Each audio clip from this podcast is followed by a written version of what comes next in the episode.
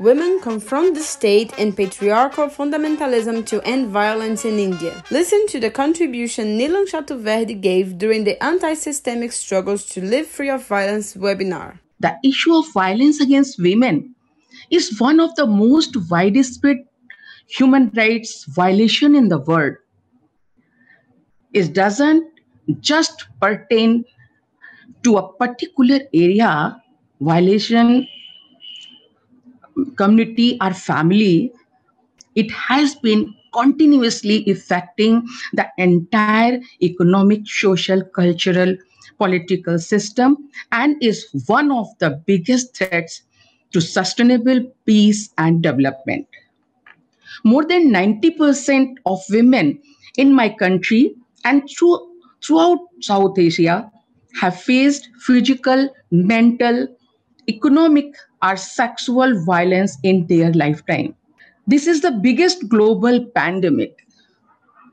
In the Fourth World Women's Conference held in 1995 Beijing, we declared a collective crackdown against the epidemic on global level. And I have been working since then. My city, rural, villages, state, and country. But sadly, cases like female feticide, child marriages, murders in the name witch hunting, trafficking of women and girls, domestic violence, molestation, rape, and all forms of mental, physical, economic, and sexual violence still occur in the society especially the marginalized, excluded, migrant, and Dalit women's conditions are unimaginable. In fact, I have been working for women rights all my life, around 43 years now. And so are many women like me. So the question is why do I see such cases rising around me in 2021. As my first case, I fought for a 13 years old age girl who was gang raped. Second immediate case was a murder of a woman due to dowry. When I myself was just 17 years old. When I was 18, I was jailed for 13 years along with 33 women during a movement. Since then, through my organization, we have dealt with more than 37,000 cases. But the question is still stand in 2021. Why do such cases keep occurring? In my early activism days, I had realized that the solution to these problems not just local but on a global level is to mobilize people and form strong organizations. I had faced many difficulties since then. Went to jail six times survived the deadly attacks around 20 times in my early struggles. But gradually we got organized at the village, city, district, and country level. We went on connecting and working together with several organizations. Organizations like ours and yours work together to bring gender equality and to end violence against women.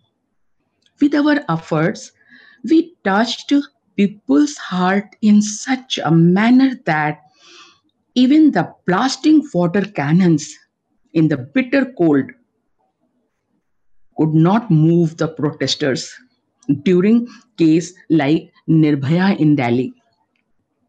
The protest of women in such large numbers against the ban on entry of women in Sabarimala temple in South India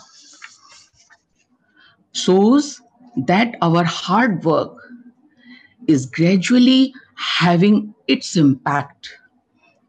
But to answer the question, why in 2021 the cases have started to raise again?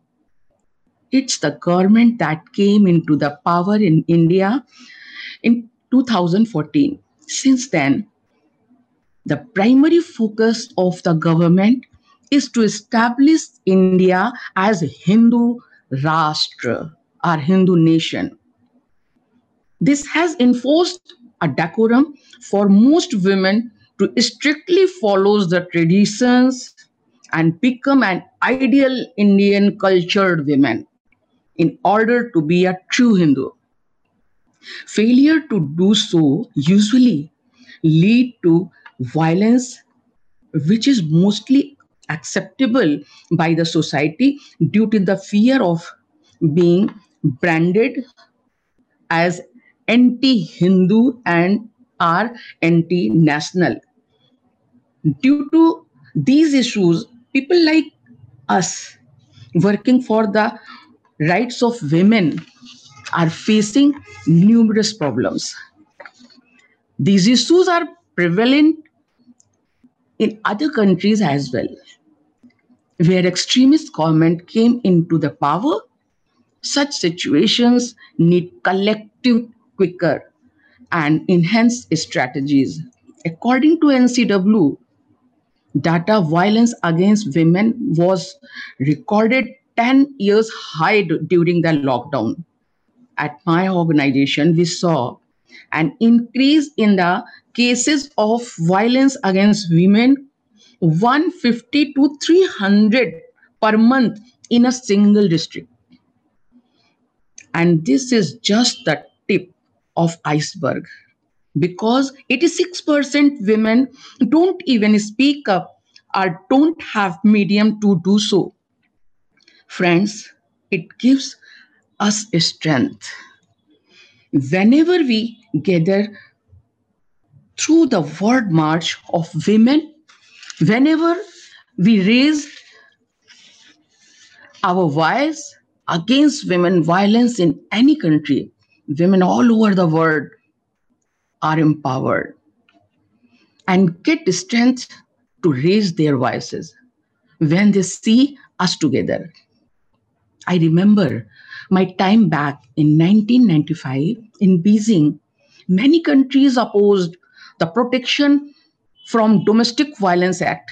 According to, to them, men should have the freedom to run their household their way. Any law between husband and wife's relationships is unacceptable. Promoting gender equality and eliminate all forms of discrimination and violence against women.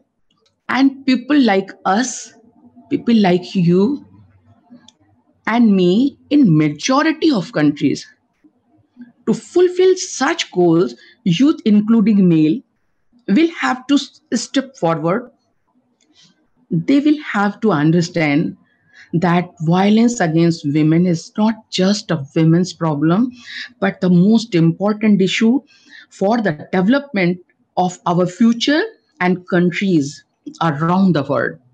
Friends, at last, I want to conclude by saying that a lot has already been said and written and now there is need to take significant actions by uniting and planning at the global level.